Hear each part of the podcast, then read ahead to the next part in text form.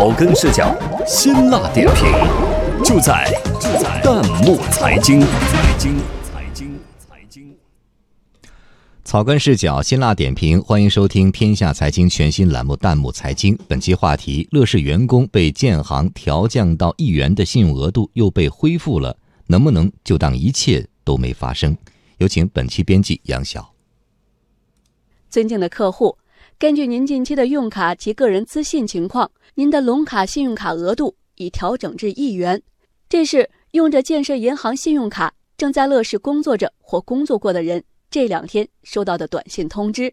看着网上贴出的截图，网友林圈圈圈要更强大说：“一块钱，这感觉有点萌。”北极星空第二也留言说：“大家别愣着，笑啊！”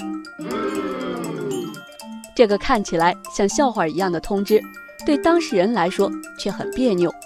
网友白云飞说：“他二零一三年就离开了乐视，没想到也被卷进了这场闹剧，信用卡额度一下子从七万多降到了一块钱。”我是那个周六早晨接到这个短信，当时挺迷糊的。当时给我的第一反馈是我这张卡呢涉及到经济案件，所以这个额度被调整了。我当时就特困惑，就是我一个上班一个去打工的人，有什么案件的？说你这个。现在你以后去买房啊，整个信誉什么都不太好了嘛。给银行客服打电话，并和前同事通气后，网友白云飞才知道，这次信用调降是受到乐视债务危机影响，而且哪怕是用了多少年的信用卡，无逾期、无不良记录，也都一并被调降为一元。一个银行嘛，我觉得这么粗暴的把客户这个信用单方面的把我这个去降低，是因为你你给乐视去贷款。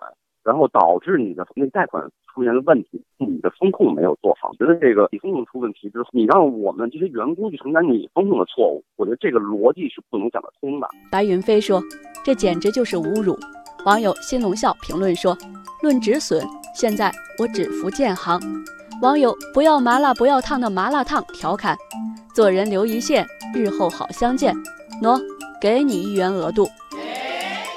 除了少数网友对这一调降行为表示理解外，大多数网友表达了愤慨。网友草尖上的蚂蚁说：“是乐视欠了银行的钱，这不是株连九族吗？”